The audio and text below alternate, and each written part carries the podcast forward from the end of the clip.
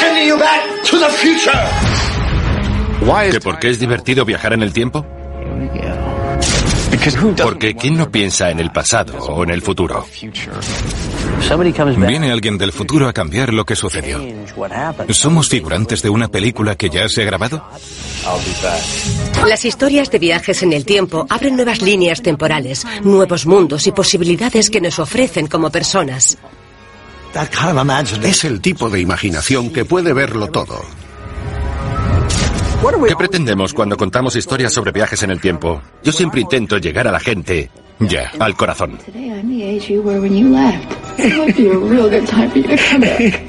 Si pudiéramos viajar a cualquier momento, el tiempo dejaría de ser nuestro carcelero. Cada instante de nuestro pasado nos hace ser quienes somos. Revivirlo o verlo desde otra perspectiva es tan humano y tan espiritual que nos conmueve a todos.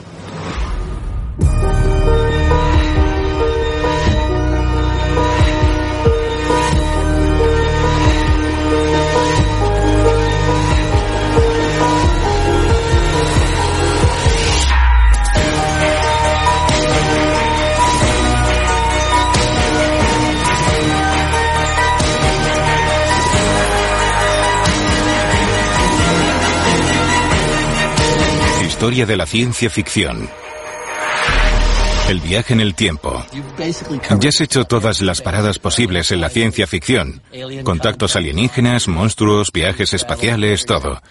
Y eres productor de la saga Regreso al Futuro, de las tres películas. De la saga, sí. ¿Crees que es posible viajar en el tiempo? Se lo pregunté a Stephen Hawking cuando trabajé con Errol Morris. ¿Cuánta gente puede decir eso? Cuando trabajé con Errol como productor en el documental sobre el libro de Stephen Hawking, Breve Historia del Tiempo, se lo pregunté porque acababa de salir Regreso al Futuro. Y Stephen Hawking dijo que era muy posible viajar al futuro, pero que no se puede volver al pasado. Bueno, viajamos al futuro a un minuto por minuto. Evitó decir que todo lo que salía en Regreso al Futuro nunca podría pasar. No podría pasar. Con toda seguridad, la idea clásica de una máquina del tiempo en la que entras por un lado en un momento determinado y sales por el otro en otro momento diferente es imposible. Pero lo bonito del cine es que no tienes que hacerle caso a los físicos. Aunque no sea posible, viajar en el tiempo habla de la libertad de la decisión. Esa es la pregunta que planteamos cuando jugamos con los viajes en el tiempo. Nos expone a toda clase de experimentos mentales sobre cómo se podrían hacer. El verano de 1980 encontré el anuario de mi padre. Y entonces se me ocurrió la idea. ¿Y si pudieras volver al instituto con tu padre? ¿Y si tu madre fuera al mismo instituto? ¿A quién no le gustaría espiar a sus padres en su primera cita? En Regreso al Futuro, un chico que se llama Marty McFly viaja al pasado por error y evita que se produzca un acontecimiento en el que sus padres se conocieron y se enamoraron.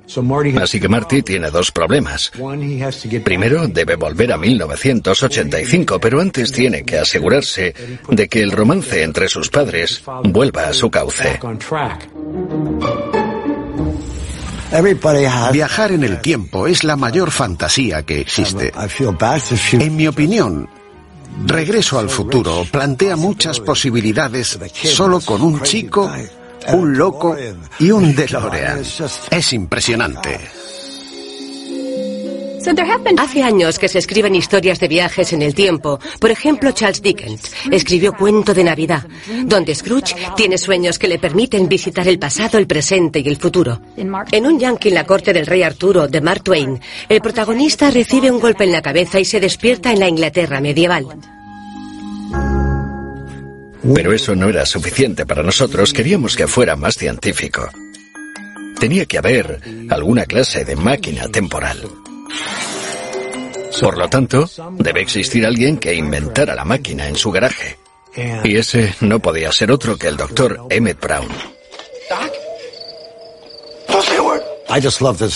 Me encanta Doc y su pasión por inventar todo lo que se le pasa por la cabeza. Y claro, los viajes en el tiempo serían lo primero.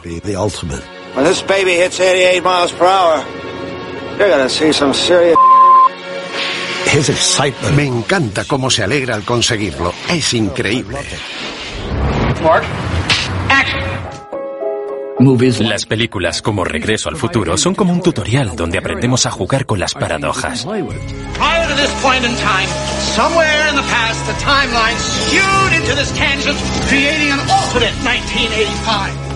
Doc tenía que decirlo en voz alta, no para que el público se enterara de la historia, sino porque necesita decirlo. Ha pasado esto, por esto otro, y si esto ocurriera, entonces veríamos aquello.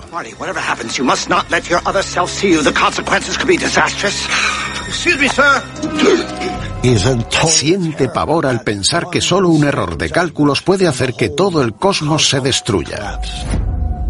Es el concepto al que se enfrenta todo escritor en los relatos de viajes en el tiempo. Si viajas al pasado y haces algo que provoca la muerte de tu abuelo, antes de que deje embarazada a tu abuela, dejarás de existir. Ya. Pero si no existieras, no hubieras podido entrar en la máquina del tiempo y viajar al pasado para provocar ese hecho. Entonces, ¿qué pasa? Eso se conoce como la paradoja del abuelo.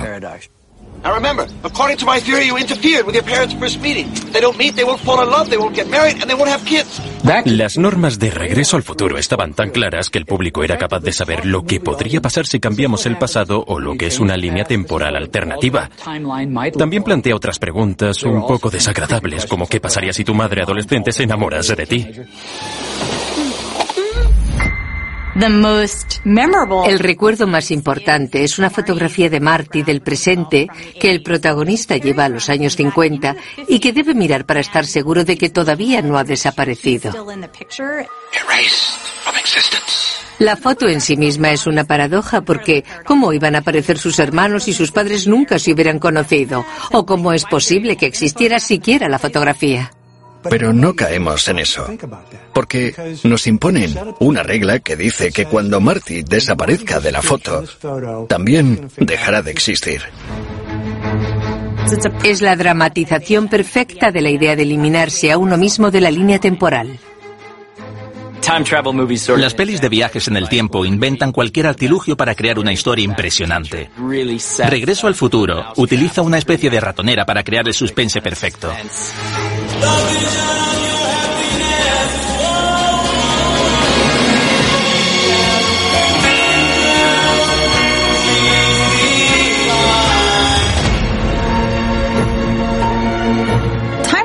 Los viajes en el tiempo abren la puerta a muchas posibilidades, como historias alternativas o como presentes alternativos. Nos permite cambiar algunos detalles de nuestra realidad. Las posibilidades son infinitas.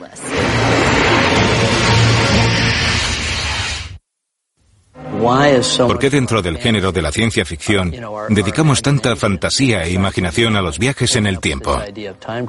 Porque son imposibles. Es maravilloso verlo en la pantalla e imaginarnos en esa situación. A mí me encantaría viajar en el tiempo. Ya, imagínate que pudiera volver y negarme a hacer Hércules en Nueva York. Hercules, Hercules, give me the. Sería lo mejor. ¿Para eso quieres volver? Ha sido lo primero que me viene a la cabeza. No quieres conocer a Jesús o matar a Hitler. Quieres volver y no hacer esa peli. Te atormenta. Matar a Hitler o vivir en la época de los romanos. Sería increíble poder viajar en el tiempo. Sí, pero la pregunta es, si podemos ir y volver en el tiempo, ¿tenemos libre albedrío? Ya. Porque las películas de Terminator iban de eso, de libre albedrío. Si alguien viene del futuro a cambiar lo que ya ha pasado, ¿somos simples marionetas de nuestra línea temporal? Confío plenamente en que serás capaz de descubrirlo.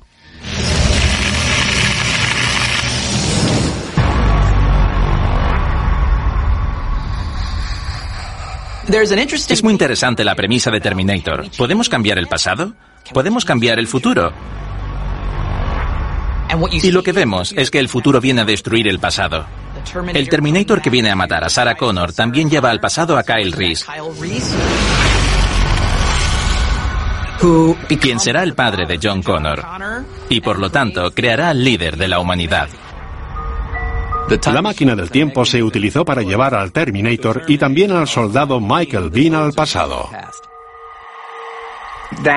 John Connor, en el futuro, hizo que mi personaje viajara en el tiempo para proteger a una mujer del Terminator. Cuando llegan compiten para ver si Sarah Connor puede ser rescatado o si el Terminator consigue asesinarla. La ciencia ficción es perfecta para preguntar si nuestro futuro está decidido o si podemos cambiarlo. La pregunta es, ¿estamos atrapados en una serie de hechos? Al final de la primera película, vemos el mito de la creación de justo aquello que intentaban evitar que sucediera. La segunda película plantea la posibilidad y Sarah Connor la aborda directamente. Quizá no estemos atrapados en el universo. Quizá sea que el futuro no está escrito. Sarah clava el cuchillo en la mesa y dice, no existe el futuro, excepto el que nosotros mismos creamos. Le dicen que puede cambiar el futuro, pero ¿es eso una ilusión? ¿Somos figurantes de una película que ya se ha grabado, se ha proyectado ya en otro momento? Es posible. Si la ves y pasas hacia adelante o hacia atrás, el final nunca cambia. Yo creo que nosotros controlamos lo que nos ocurre y que tenemos el poder de hacer cambios.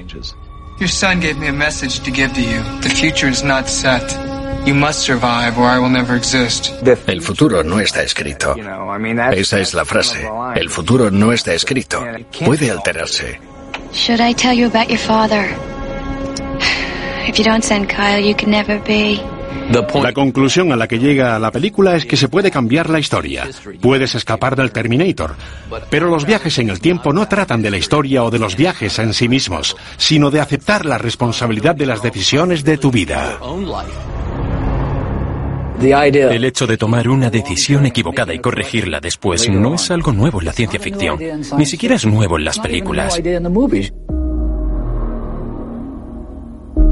Looper es un buen ejemplo de cómo no intentamos cambiar el mundo, sino nuestro mundo, nuestra vida.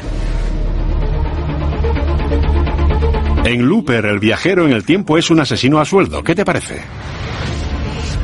Es un asesino interpretado tanto por Joseph Gordon-Levitt como por Bruce Willis. Sabes que cuando aceptas ser un looper no será por mucho tiempo. No tiene mucho futuro. Sabes que un día se te aparecerá tu otro yo. Y que tendrás que dispararle. Ese será su último trabajo, matarse a sí mismo. Y él y el resto de loopers entran al trapo.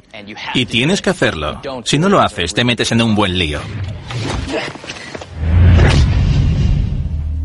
El mayor, el personaje de Bruce Willis, conoce toda la historia, pero el joven está escuchándola por primera vez. Y cómo no, tiene algunas preguntas. you know what's gonna happen? I don't want to talk about time travel. Because if we start talking about it, then we're gonna be here all day talking about it, making diagrams with straws. Hablar de viajes en el tiempo hace que te vuelvas loco. Y la idea de mantener esa conversación contigo mismo más joven te volvería más loco aún. Los viajes en el tiempo son solo una excusa para contar una historia sobre la naturaleza humana y cómo se relacionan los seres humanos y por qué.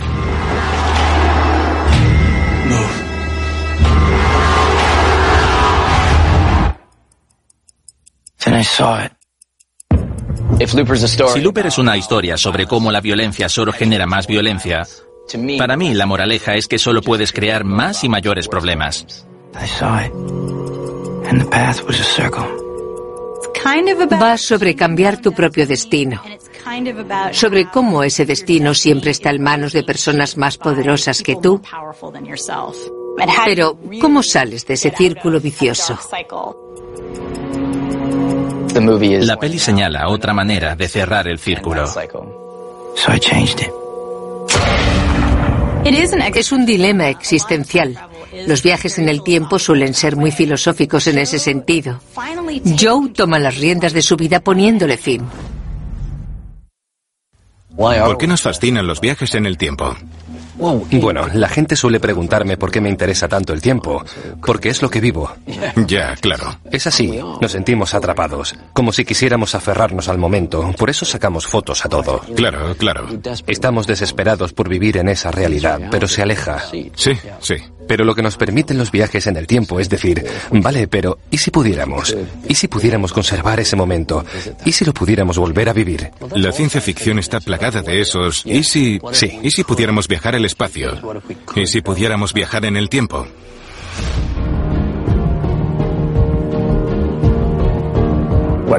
Lo que hace que Interstellar sea tan buena es que los creadores vislumbraron estos giros argumentales y crearon una historia clásica y familiar con las emociones más profundas que existieran. Sobre todo Interstellar trata del viaje que pagamos por viajar en el tiempo. Es un drama intenso y profundo que retrata lo que ocurre cuando separan a un padre de sus hijos.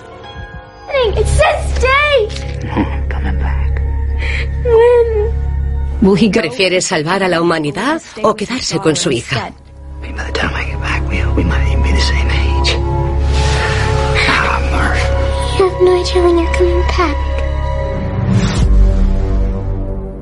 Interstellar nos envía a un futuro próximo en el que el mundo ha sufrido una enorme catástrofe global. Nelson's torching his whole crop. Light? They're saying it's the last harvest for okra. Hago del suegro de Matthew McConaughey, que hace de Cooper, un exastronauta que por cosas del destino acaba yendo al espacio. O nos mudamos a otro planeta o no sobreviviremos.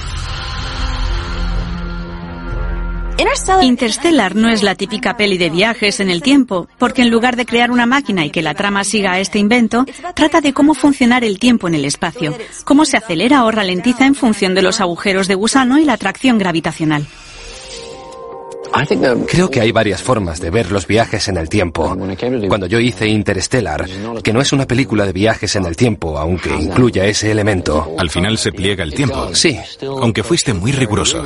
Sí. Al recurrir a los mejores expertos. Fue una parte del proceso muy interesante, porque Kip Thorne, que fue uno de los autores. De Caltech, ¿verdad? Sí, de Caltech. Es una de las grandes mentes en física. Lo que me enseñó fue que si puedes comprender un concepto físico, físico o de astrofísica, te servirá como trampolín para crear diferentes historias relacionadas con la relatividad y todos esos temas. La dilatación del tiempo. Exacto. Hay dos maneras de viajar en el tiempo. Una de ellas es imposible, que es viajar al pasado. Y luego la segunda, que no solo es posible, sino que se da en nuestro mundo, que es la dilatación del tiempo hacia adelante. En la ciencia hay un concepto denominado la paradoja de los gemelos, que explica que si mi hermano viaja al espacio a una velocidad próxima a la velocidad de la luz, cuando regrese a la Tierra, mi gemelo será más joven que yo. Y esa es una forma de viajar en el tiempo que queda perfectamente ilustrada en la película Interstellar. Go, go, go, go, go. Seven years per hour here. make it count. Interstellar exploró de la manera más avanzada posible cómo funcionan los viajes en el tiempo. Cuando visitan el planeta de agua, el tiempo corre de forma distinta. Y al volver a la nave, el tío que se queda esperándolos dentro ha envejecido.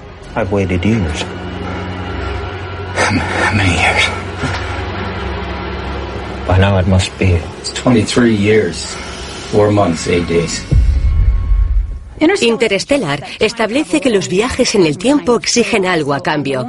Por una parte, que los científicos puedan viajar por el espacio y el tiempo es esencial para salvar a la humanidad, pero que deba embarcarse en este viaje y separarse de su hija durante la mayor parte de su vida evidencia el verdadero coste.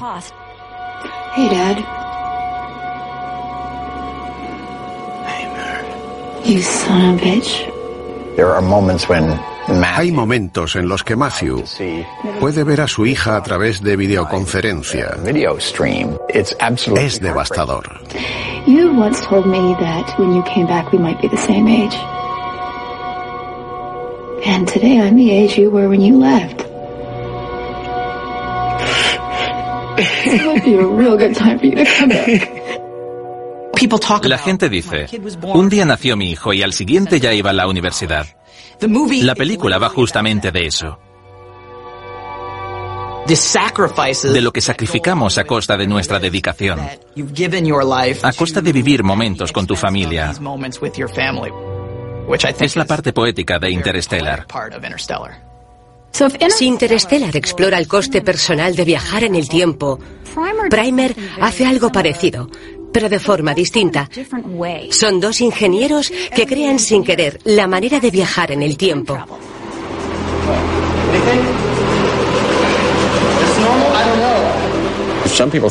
Algunos la consideran la peli más creíble y compleja de viajes en el tiempo.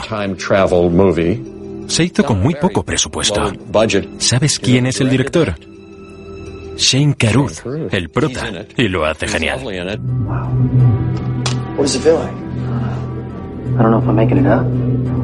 Va de dos tíos, Abe y Aaron, que investigan un fenómeno, una anomalía que descubren.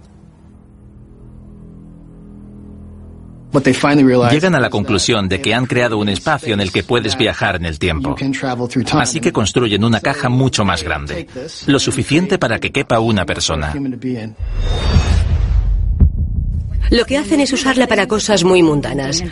Uno la usa para invertir en bolsa y al final los viajes en el tiempo enfrentan a los dos amigos.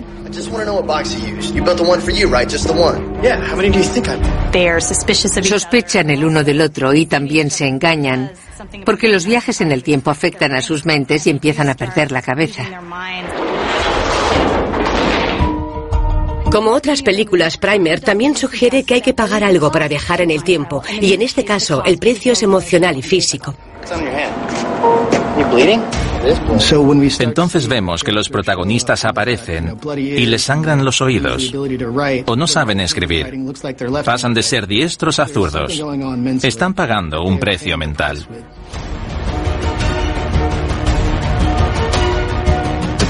Los viajes en el tiempo son como la leyenda de Fausto, un pacto con el diablo. Para todo hay un trueque. Si vendes tu alma al diablo, tendrás todo lo que siempre has soñado, pero al final pagas el pato. ¿Quién no piensa en el pasado o en el futuro? ¿Quién no ha dicho alguna vez, si pudieras viajar al pasado, ¿a dónde irías? Las frases típicas como ¿te acuerdas de la primera vez que escuchaste hablar de los viajes en el tiempo? Seguro que los griegos podían hacerlo. ¿No se intuye algo así en las obras de Shakespeare? No son verdad. Los viajes en el tiempo son un invento reciente.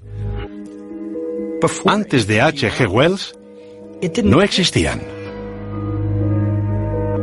Lo que aportó Wells a los viajes en el tiempo fue la máquina. Que alguien pudiera construir una máquina que fuera al tiempo lo que los cohetes a los viajes espaciales. La idea era irresistible. Técnicamente es cierto que las palabras viajar y tiempo nunca se habían usado juntas antes de que H.G. Wells inventara este personaje al que llamó el viajero en el tiempo. La noche llegó como si se apagara una bombilla y un instante después ya era mañana. El laboratorio se volvió tenue y difuso. Y cada vez era más difícil reconocerlo. La noche del mañana era oscura y la sucedieron el día, la noche y el día con mucha rapidez. Mi abuelo H.G. Wells lo escribió en 1895. Esta es la primera edición de La máquina del tiempo. Al principio escribía todo lo que se vendiera.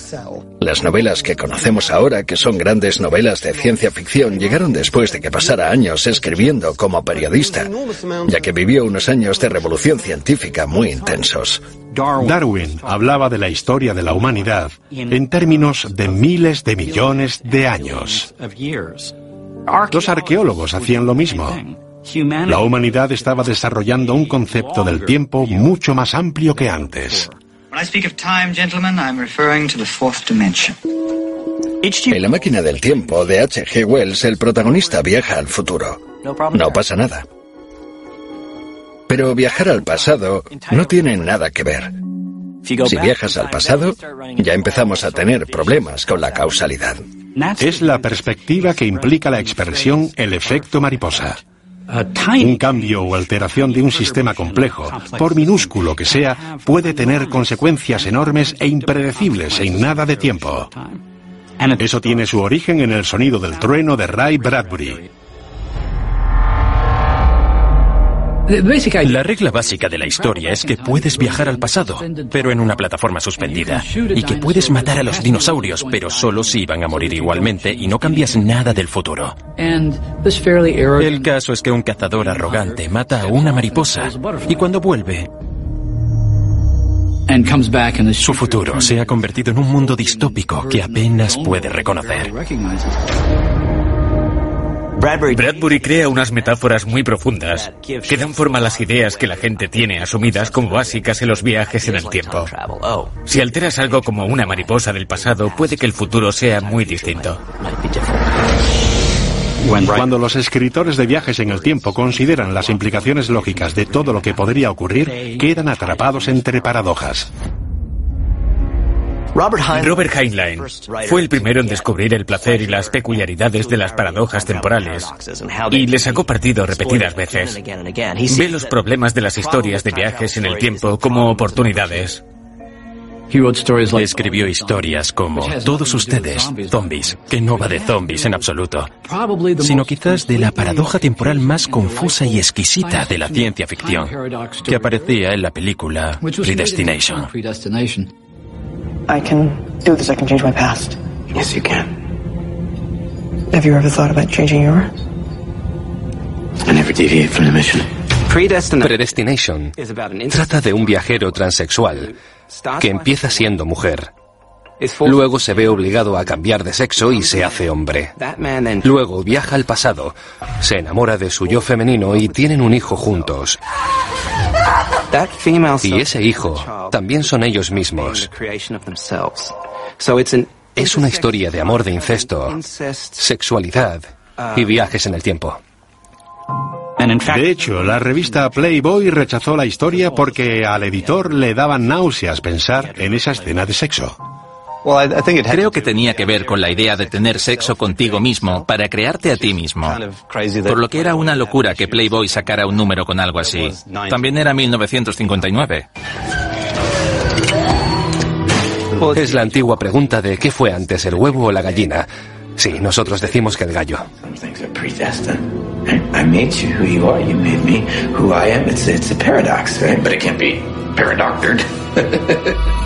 Las películas de ciencia ficción del siglo XX están plagadas de historias de viajes en el tiempo. Supongo que la pregunta es ¿por qué?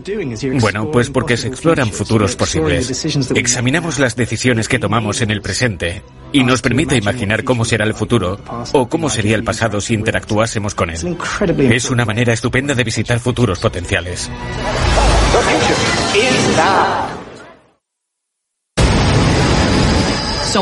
En muchas películas de ciencia ficción aparecen científicos, astrofísicos, biólogos. Pero no en las alucinantes aventuras de Billy Ted. No way. Yes way, Ted. De alguna manera, esta película es importante porque se aleja de lo que ya hemos visto. Te hace pensar en qué le pasa a la gente que escribe películas y en por qué siempre se imaginan el futuro como un lugar horrible. Dos tíos pueden ser los héroes, colega. Ready, Ted? Ready, Bill? Let's go back into history. Alex Winter y yo somos Bill y Ted. S. Preston Squire y Ted Theodore Logan. Bill y Ted son idiotas. Y nuestro profesor nos dice que si no aprobamos el examen de historia nos echarán del colegio. The lady in that car over there said that Marco Polo was in the year 1275. So it's not just a water sport. I knew it. Si suspenden, el padre de Ted lo enviará a la academia militar y si se separan, nunca llegarán a tener el grupo que salvará al mundo. Alguien del futuro viene para ofrecerles ayuda. Do you know when the Mongols ruled China? Perhaps we could ask them. ¿Cómo no? Bill y Ted aceptan cualquier cosa. Dudes, you guys are gonna go back in time. Yeah! Son como tontos modernos con un optimismo eterno. Chris Mathison y yo nos lo pasamos muy bien escribiéndola. No participamos en el casting de actores y no sabíamos quiénes iban a hacer de Bill Ted. Un día volamos a Arizona, donde se iba a grabar la película, y en la cola del McDonald's teníamos delante a dos adolescentes que estaban haciendo el tonto. Y dijimos, tienen que ser estos dos los que hagan de Bill Ted. Ese mismo día por la tarde conocimos a Keanu y a Alex, que eran los chicos que estaban delante de nosotros en el McDonald's. Fue perfecto. Nos metemos en una cabina para viajar en el tiempo con George Carlin en una misión a través del espacio-tiempo para reunir a todos los personajes importantes de la historia. Sería el mejor trabajo que puedes presentar, llevar a los propios personajes. Nos encanta jugar con todas las paradojas. Una de mis escenas favoritas de la película es cuando todos los personajes históricos están en prisión y no los dejan salir. After the report, we'll time travel back to two days ago, steal your dad's keys, and leave them here. See? Whoa, yeah! So, after the report, we can't forget to do this, otherwise it won't happen. Ted conecta su yo del presente con su yo del futuro para saber dónde le gustaría esconder las llaves. Porque el yo del futuro ya sabe que el yo del pasado lo hizo, aunque el yo del pasado no sabe si el yo del futuro lo hizo, pero se conocen bien. Y recoge perfectamente lo absurdo de los viajes en el tiempo. Solo tienes que recordarte a ti mismo lo que has hecho en el pasado y entonces se hará en el futuro. Me parece una idea estupenda, es una forma de decir, venga, no te preocupes. En realidad es muy interesante la posición tan rara que ocupa las alucinantes aventuras de Billy Ted en la historia de la ciencia ficción, porque es una película que dice, ¡ah! Es divertido. Y eso aporta una tranquilidad extraña. No es la primera película que se divierte con los viajes en el tiempo. De hecho, esta comedia fue la primera en popularizar una manera peculiar de viajar en el tiempo conocida como bucle temporal.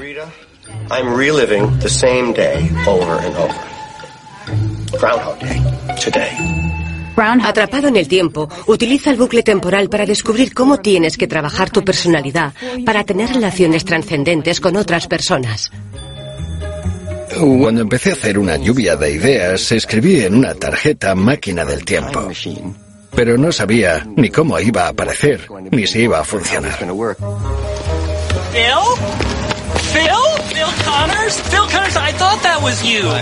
Pensé, vale, la regla es que él puede recordarlo, pero los demás no. Por eso, para los demás es otro día cualquiera, y para él es una larguísima repetición del mismo día. El público está expectante y empieza a hacerse una idea del día junto al protagonista y ver si pueden descubrir cómo salir del bucle temporal antes de que lo haga. La auténtica máquina del tiempo es tu mente.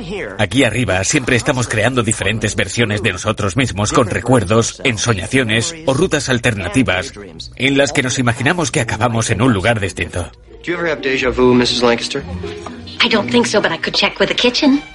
Así es como formamos historias de viajes en el tiempo. Es un modelo de conciencia que siempre se debate entre la libertad absoluta del tiempo y el encontrarnos otra vez atrapados en el mundo real.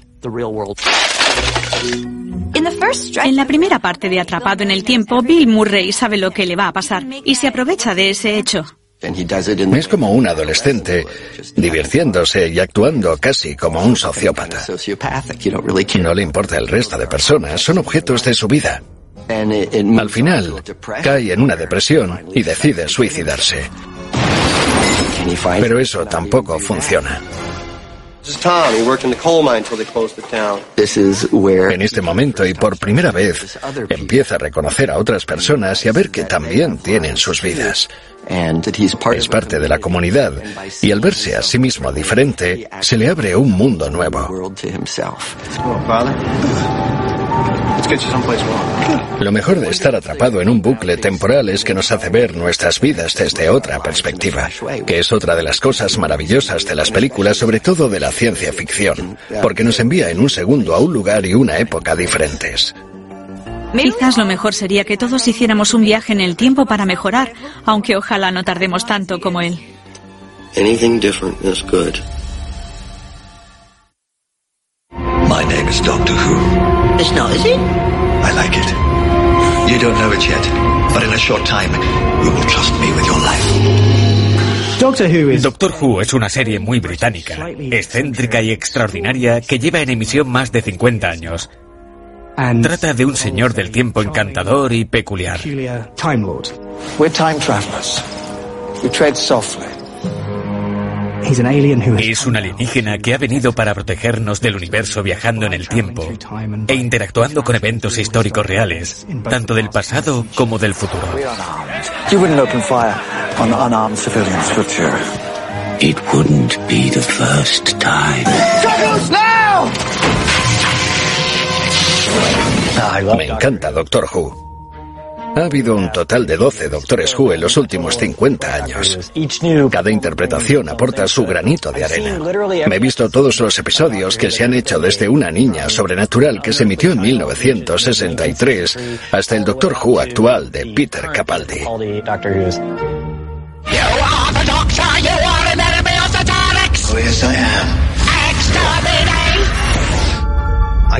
Crecí con la serie. Viví en un apartamento en Glasgow, Escocia, y a través de las imágenes azules veía otros planetas con criaturas extrañas y maravillosas y diseños rebosantes de imaginación. Además, siempre ha tenido un toque de serie B que me fascinaba. Which I've always loved. Is everything out here evil? Hardly anything is evil. But most things are hungry. Hunger looks very like evil from the wrong end of the cutlery. Or do you think that your bacon sandwich loves you back? Una de las cosas que más me llaman la atención de Doctor Who es su tradición de humor inglés que sugiere que el futuro es un chiste. Sí, es un señor del tiempo, pero viaja al pasado y al futuro de una manera ridícula. Time and relative dimension in space. TARDIS for short. La máquina del tiempo del Doctor, el TARDIS, es una de las mejores, porque juega con la física. Esto es fundamental para viajar por el espacio-tiempo, ya que la máquina es mucho más grande por dentro que por fuera. So your box can move. It can go anywhere it likes. Siempre tiene un compañero humano que le sigue en sus aventuras. Where are we? the end of the road. The last planet. Es como si tuviera un cariño especial a los humanos. Elige a personas normales para mostrarles todo el espacio y el tiempo y darles una visión más amplia de la vida. Es médico. ¿Y qué hacen los médicos? Curan situaciones o personas que estén mal. Why do you have to destroy? Can't you use your brains? Only one race can survive. This senseless, evil killing. El primer actor, el increíble William Hartnell, enfermó y no pudo seguir en la serie. Entonces tuvieron la fantástica idea de que el doctor se pudiera reconstituir.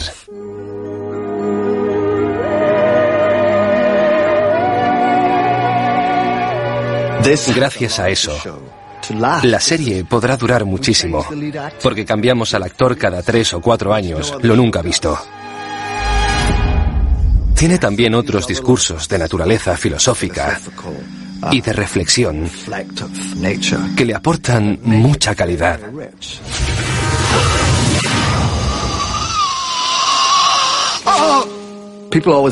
La gente siempre me pregunta qué tiene la serie que gusta en tantos países.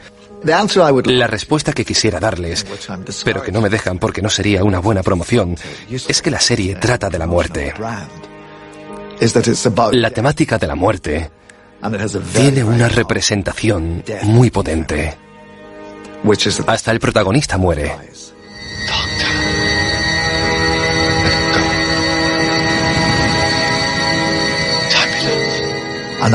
Yo creo que es uno de los misterios más intensos, porque lo que se ve es lo que ocurre en la propia vida. Tienes seres queridos que se van y tú tienes que seguir adelante. Las historias de viajes en el tiempo van, sin que nos demos cuenta, sobre evitar la muerte. Después de todo, el tiempo es el que nos mata. El tiempo es un...